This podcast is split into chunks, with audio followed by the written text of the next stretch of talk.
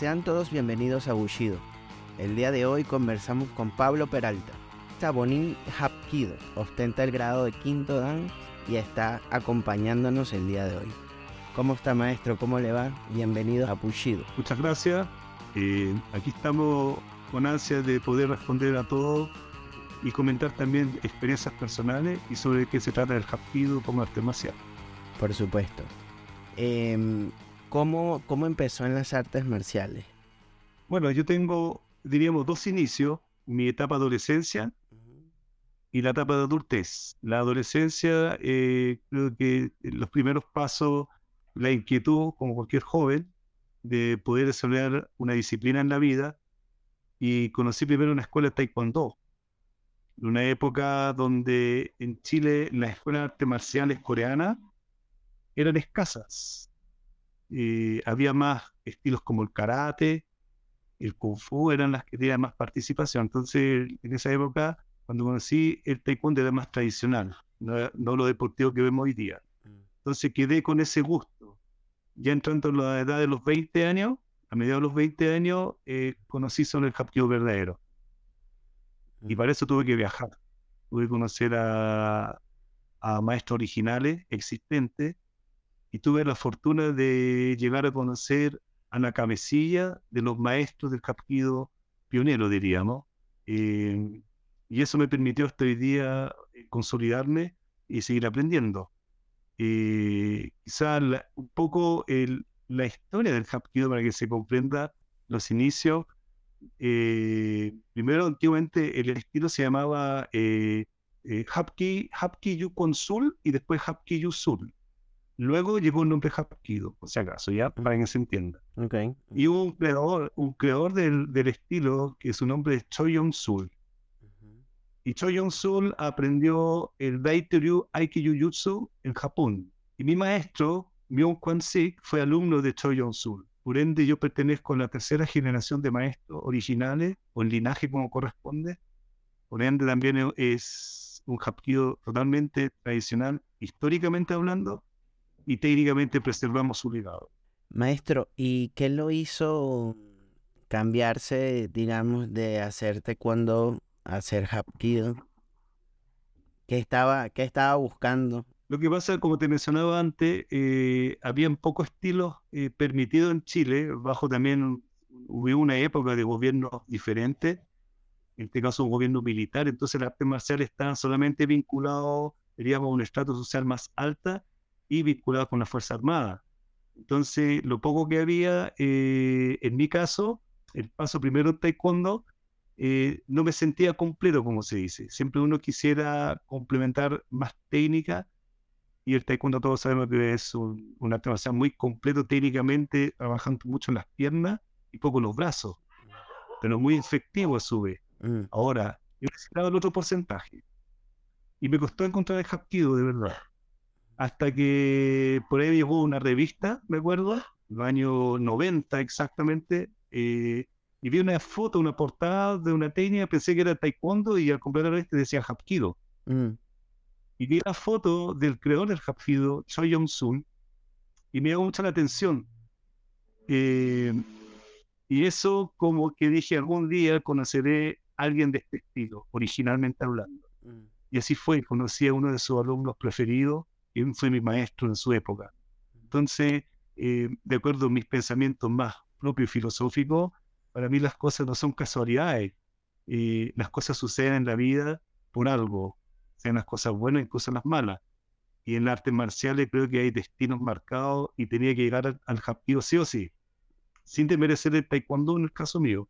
Pero el Hapkido, eh, digamos, el camino que, que hoy día me alimenta ya por más de dos décadas, casi un cuarto de siglo. Entonces estoy bastante satisfecho Em, no sé si nos puede relatar un poco cómo fue, eh, ya lo ha mencionado dos veces, cómo, cómo dio con su maestro, cómo fue ese, ese periplo de, de encontrarse con él. A ver, el conocer a maestro original es Hapkido, prácticamente muchos piensan que están en Corea, mm. curiosamente. Entonces, en este caso fue mediante un amigo que está radicado en Estados Unidos, también está en la escuela mi maestro, en un periodo, en conversaciones acá en Chile, él participaba conmigo en Taekwondo y teníamos siempre ganas de desarrollar el arte de manos vacías. Entonces él tenía un libro y ahí salía la historia de los maestros principales del Hapkido.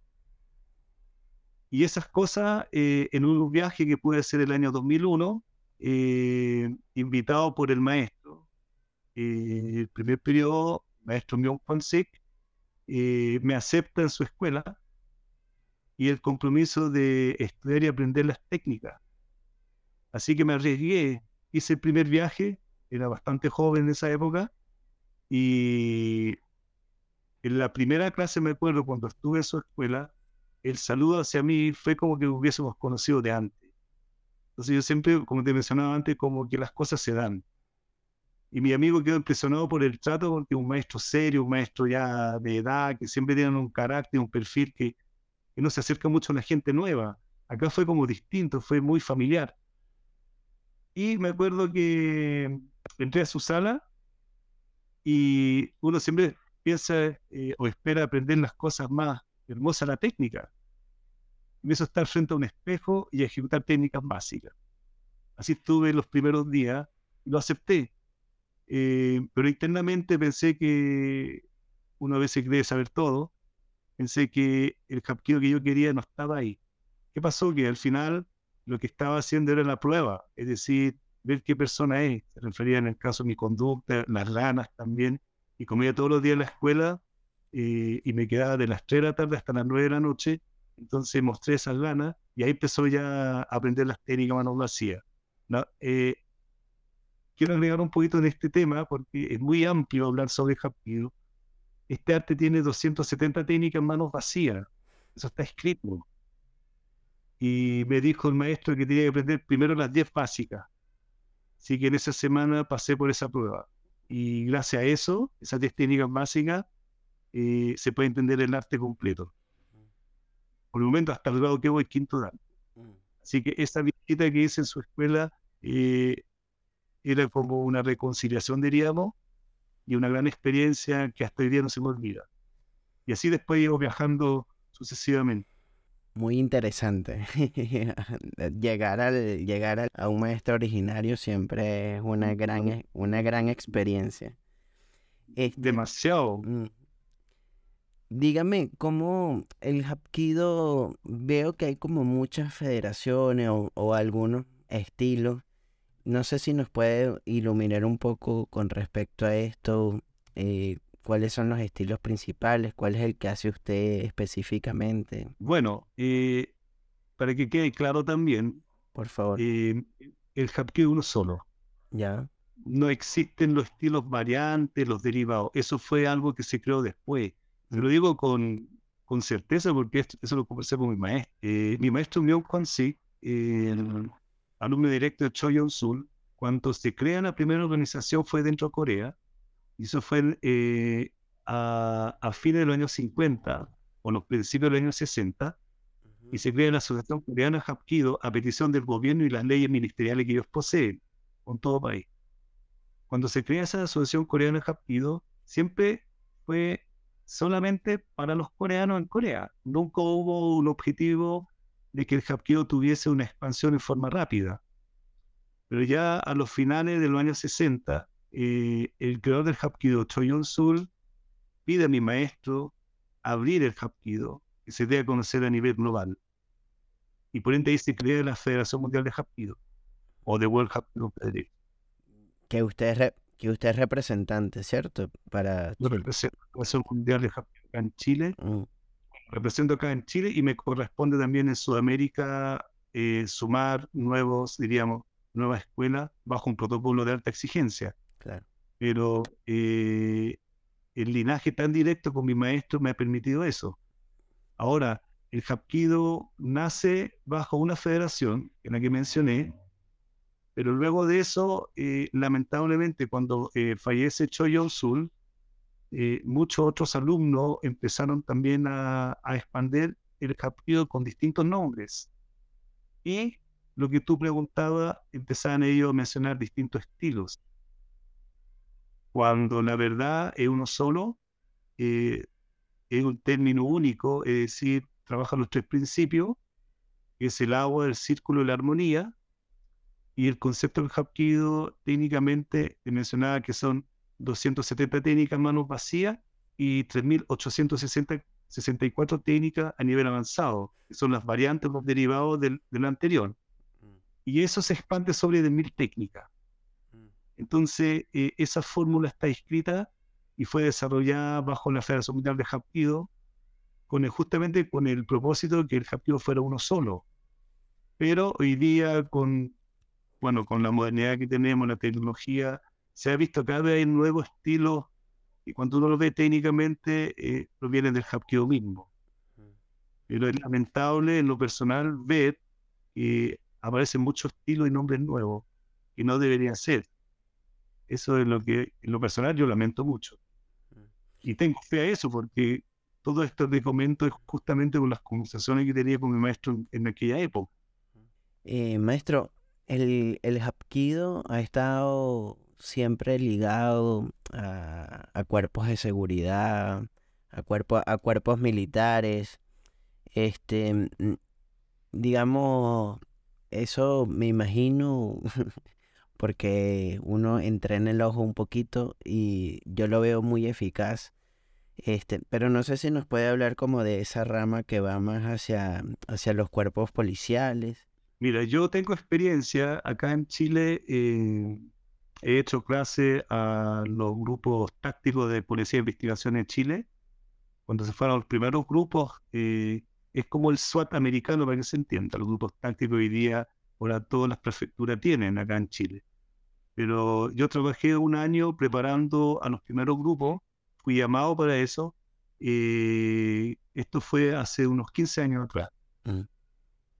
El Hapkido acá en Chile en la materia policial sigue siendo nuevo Luego eh, se ha podido hacer algunas preparaciones técnicas a lo que son seguridad ciudadana en las municipalidades y también a los vigilantes de, por ejemplo, de lo que la empresa Metro Chile, que también ellos fueron aprendiendo técnicas sobre reducir personas, porque hay que tener claro también que el Hapkido tiene un arsenal técnica, pero se van separando de acuerdo a las necesidades, de acuerdo a lo que quiere también algunas instituciones.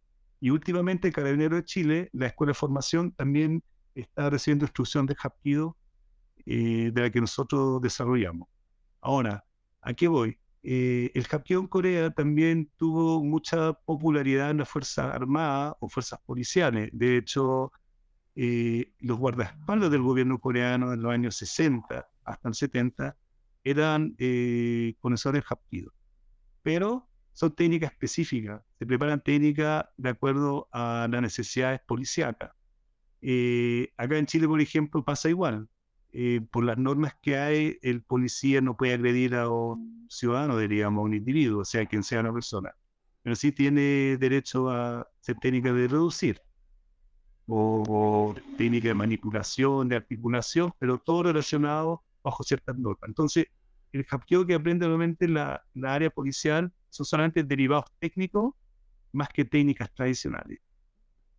Y hoy día eso eh, me he dado cuenta que se ha masificado en muchos países, no solamente acá en Chile, en partido de la, fue en su momento como eh, las técnicas que la policía a nivel mundial andaba, digamos, buscando o necesitaban desarrollar. Otros estilos de arte marcial igual han podido desarrollar aquello, pero el Hapkido era como un poquito especialista. Hoy día yo creo que eh, las fuerzas policiales han ido aprendiendo nuevas, nuevos estilos, nuevas técnicas, también de acuerdo al desarrollo que tenemos como sociedades. La violencia es muy distinta de hace 10, 15 años atrás. Y así también podemos hablar de 20, 30 años. Entonces, eh, quería la policía tiene una pluralidad de técnicas, ya no buscan un estilo definido buscan lo que realmente pueden utilizar de acuerdo a las normas y lo que pretenden técnicamente. La eficiencia sobre, la eficiencia... cualquier otra cosa. Exacto. Sí. Eh, maestro, yo le quería preguntar acerca de mm, cómo, cómo preservar la técnica a través de los años. Usted que imparte un estilo más tradicional, eh, no sé si ¿cómo cree que, que las artes marciales se podrían preservar técnicamente? Bueno, una pregunta bien interesante porque en la época de mi maestro y la época de su maestro era la época donde la sociedad eh, prácticamente no tenía mucha tecnología presente. Eh, lo que más podían hacer los maestros en su época era, era escribir algún libro eh, y era dictar algunas clases o seminarios en su época. Pero la pregunta que va directamente hoy día, yo creo que las tecnologías son muy distintas, las plataformas comunicativas hoy día por el mismo medio eh, no ha dado una cierta ayuda, pero también la sociedad ha cambiado. Eh, la gente cada día es más sedentaria, la gente utiliza mucha tecnología y se olvida un poco el aspecto físico, me he dado cuenta, y la comunicación entre personas. Creo que las artes marciales sea cual sea el estilo, y el Hapkido también, que mi especialidad eh, para mantener la tradición es preservar la historia del estilo y hacer que la gente se eduque bajo ese camino para entender por qué están practicando el arte. Y así, por medio de la historia, se podría mantener vivo hasta hoy día o la vigencia del arte, porque sin ella yo creo que la gente estaría prácticamente haciendo lo que hablábamos antes, buscando un poco diversidades y así creer que hay conocimiento. Todos sabemos que un arte marcial tiene que ser practicado presencialmente, tiene que ser por muchas repeticiones una técnica y tiene que tener un legado histórico, porque eso es lo que fortalece el presente.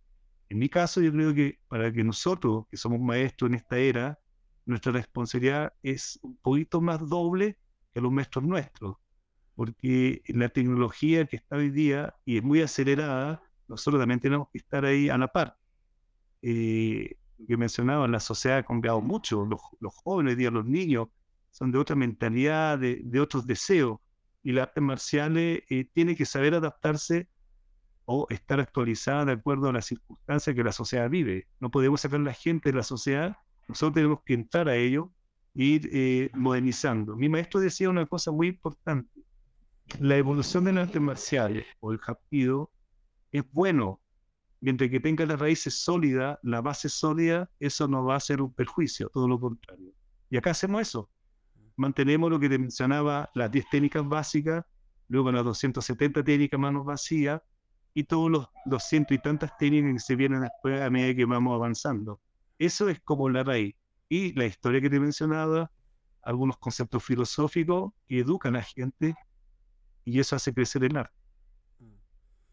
Maestro, em, ¿cómo está el digamos, en, en Latinoamérica? Usted me comentaba hace poco que las escuelas tradicionales son pequeñas, em, pero me preguntaba, eh, ¿están en expansión? Eh, ahorita a todos nos tocó la pandemia, que muchos ellos tuvieron que cerrar sus puertas, buscar espacios más pequeños, más reducidos.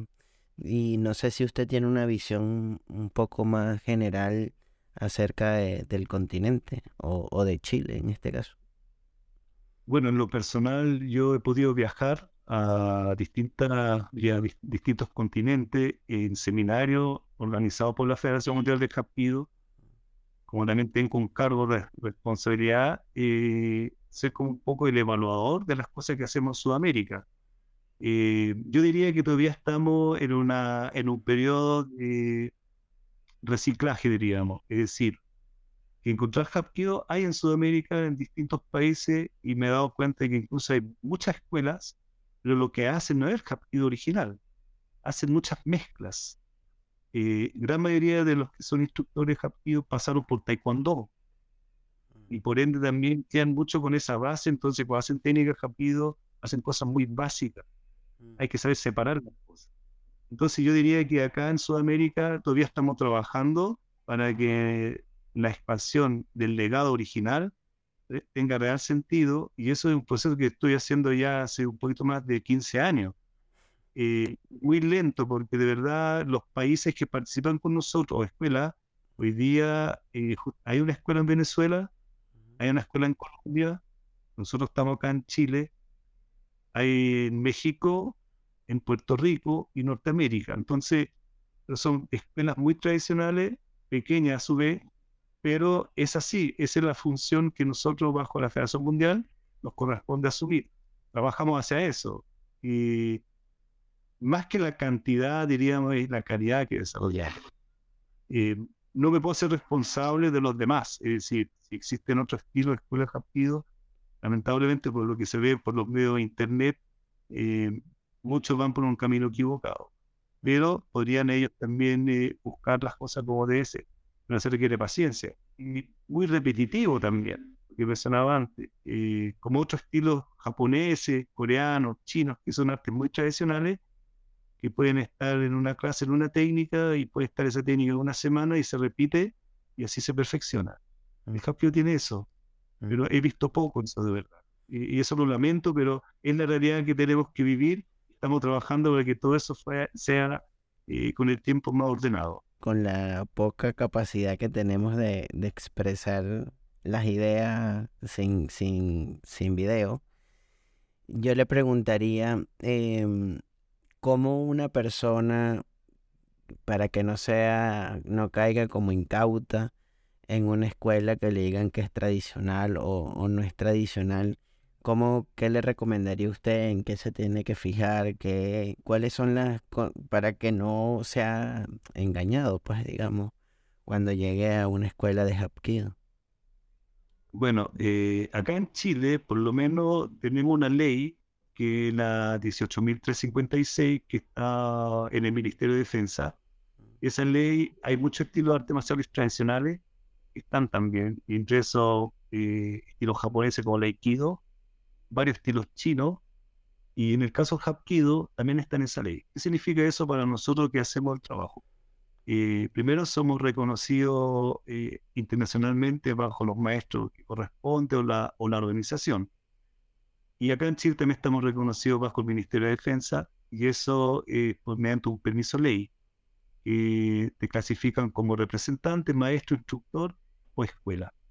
Eso es como lo primero, cuando una persona quiere acercarse, preguntar siempre por, por el instructor o maestro su historia, de dónde proviene, y que tenga alguna certificación o alguna autorización, creo que es lo más importante. Y lo otro, que sea una historia fidedigna. Y eso se puede ver, yo creo, por más por el medio práctico, cómo enseñan las clases, bajo qué técnica lo, lo, va enseñando, especialmente cuando son gente nueva, alumnos nuevos, en ver un principio en la, enseñanza. Y eso es como un currículum técnico muy práctico. Eh, yo, por ejemplo, siempre hablo acá con los alumnos que el mejor juez de los profesores o maestros de artes marciales son los propios alumnos, porque ellos son los que están viviendo el arte. Ahora quería mencionar ahí también, gracias a los medios eh, eh, tecnológicos, hay mucho internet, entonces hoy día es más fácil acceder, averiguar sobre la procedencia del estilo, del maestro, de la escuela, y eso ha ayudado bastante, por lo menos acá en lo personal, me he percatado que eso es un favor de la tecnología, a pesar que también hace otras cosas que nos puede afectar. Pero las cosas buenas eh, son muy buenas herramientas, ¿ya? Mm. Em, yo le quería preguntar em, qué es Hapkido para Pablo Peralta. O sea, más allá del concepto que todos podemos conocer del arte, ¿qué, qué significa para usted Hapkido? ¿Qué, ¿Qué, ha conseguido en el arte que lo ha mantenido eh, estudiándolo y practicándolo y enseñándolo? Bueno, eh, no puedo dar una respuesta aún, si sigo estudiando y practicando. de un nivel Dan. Este año me, me corresponde dar examen a sexto Dan y seguramente voy a ver nueva materia. Entonces, el aprendizaje es infinito. Pero lo que sí he conseguido es una perseverancia, es madurez, responsabilidad y humildad. Eh, y la humildad se basa mediante la práctica con mis propios alumnos. Soy de aquellos que eh, puedo tener el título de maestro, pero cuando estamos practicando en la sala, todos somos de igual igual. Y cuando hay una técnica que aplicar, si yo hago una técnica con dolor, yo también recibo el dolor. es un trabajo mutuo y eso es comprensible, tanto en los discípulos como en mi caso. Y eso creo que es lo que me enriquece mucho, de poder eh, a esta altura de la vida, siendo joven aún, eh, poder eh, ir aprendiendo y desarrollando el arte de sus raíces. Creo que eso es lo que me permite dar continuidad y el compromiso que tengo con mi maestro, que ser legado, ser discípulo, es continuar siempre. Entonces, creo que no hay un término. Eh, lo veremos a medida que los años van pasando y seguramente ahí vamos a poder más respuestas más amplias de acuerdo a lo que vamos viviendo. Pero por el momento estoy muy satisfecho eh, y lo que deseo siempre de mis discípulos y alumnos, gente nueva que van llegando, que superen, que me superen en todo aspecto. Mm. Eh, y yo creo que es el éxito de todos nosotros, de que la superación de los alumnos es el premio que nosotros queremos. Y, eso va a permitir que después siga una nueva generación y un nuevo legado que va a preservar el arte en sí. Porque yo estoy trabajando hoy día lo que mi maestro me dejó. Mm.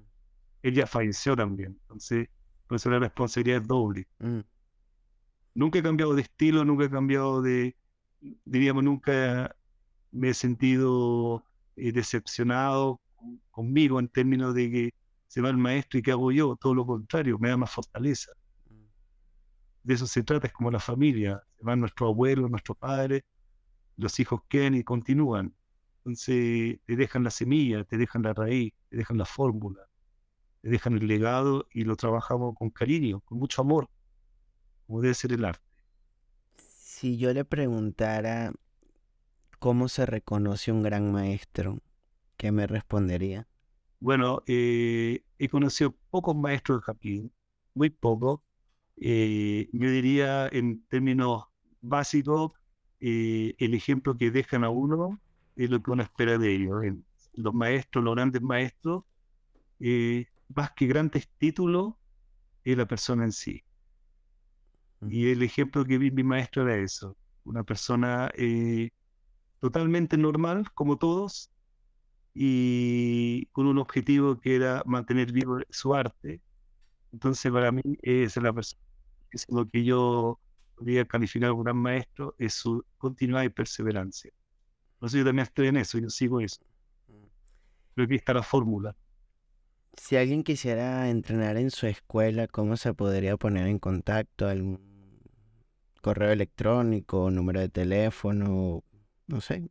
¿Cuál es la forma más idónea? Fíjate que en mi caso, yo uso algunas plataformas de internet, el Facebook, el Instagram, pero no hago esa, no llamo a que la gente se acerque. Fíjate que yo publico algunos artículos, algunos videos de escuela, nada más para mostrar que estamos vivos haciendo el arte. Y de ahí que alguna gente me buscan de alguna manera, porque siempre, tú sabes que hoy día los medios permiten, y, han llegado solo acá. Fíjate los alumnos que, no, somos una gran escuela. Somos un promedio de 20 alumnos en total. Pero son personas que han llegado, han buscado más que uno ofrece. Y a mí me pasó igual. Yo cuando viajaba eh, a ver a mi maestro era lo mismo. Eh, uno va a buscar, porque es el deseo. Entonces, en el caso mío, la escuela sigue muy, muy a lo tradicional, diríamos eh, las personas que llegan, la mayoría se queda. Ya para, para ir cerrando, pero hablar con usted me, me, se me multiplican las preguntas. Si yo le, si yo le, si yo le pidiera que me hiciera una semblanza de su maestro, que lo ha mencionado muchísimas veces, para nosotros que no tuvimos la oportunidad de conocerlo, ¿qué, qué nos podría, qué nos podría decir? Bueno, yo creo que cuando uno primero se acerca al arte, es por medio de una persona. Mm. Cuando conocí a mi maestro por primera vez, eh, como te mencionaba antes, era como que hubiese habido un encuentro de antes, que las casualidades no existen. Entonces la comunicación fue hasta el día inexplicable. Entonces uno lo vive simplemente. Mm.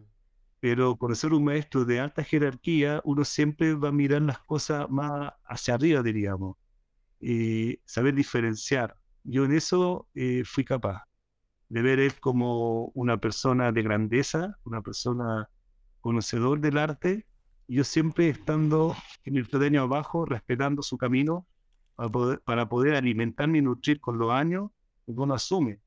Pero eh, los maestros de verdad, eh, para mí son pocos. Y hay que vivirlo de esa manera. Eh, conocerlo una vez no basta, son varias veces. hasta hoy día, a pesar que él ya falleció, me siento comunicado con él. En términos, ¿por qué? Es porque cuando te dejan una enseñanza, te dejan un legado, ser parte del legado, uno lo ve vivo todavía. Simplemente no está presente físicamente. Su presencia es distinta hoy día. Entonces, esa responsabilidad es la que yo admiro de los maestros. Eso es lo que yo puedo sentir. Para mí siempre van a estar vivos.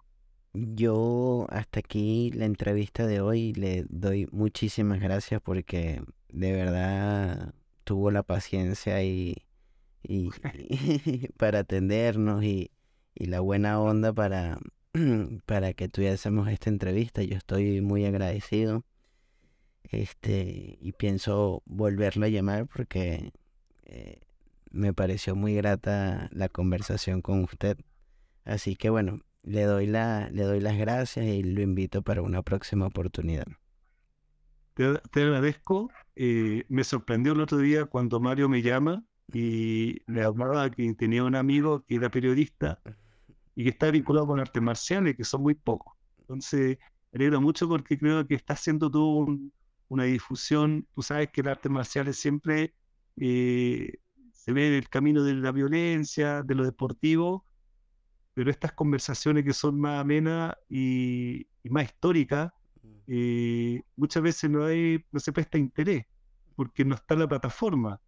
Y estuve viendo estos días algunos videos que me enviaste donde eh, interesantes las conversaciones que ha hecho y, o la entrevista. Y me parece que es importante porque eh, está haciendo todo un trabajo en la tecnología que tenemos acceso y sé que hay gente que necesita informarse más, saber más, saber cuál sea el estilo mm. y, y ojalá las personas, como en mi caso, u otros colegas, que hemos tenido una experiencia viva, eh, y mantener esto también activo. Y yo creo que tú como periodista lo estás haciendo bastante bien, así que también te felicito porque eh, creo que hoy día el arte marcial la gente la necesita, en muchos aspectos. Sí, así es. Muchísimas gracias por sus palabras y bueno, será hasta una próxima oportunidad. Gracias así será. por habernos La próxima ya tú nos comunicamos. ¿Seguro, Seguro que sí. Muy bien. Muchísimas gracias, maestro. Que esté muy bien. Feliz noche. Un saludo a ti. Te agradece. Buenas noches. Chao, que esté muy bien. Acabamos de conversar con el maestro Pablo Peralta. Será hasta una próxima oportunidad. Gracias por escuchar Bushido Podcast.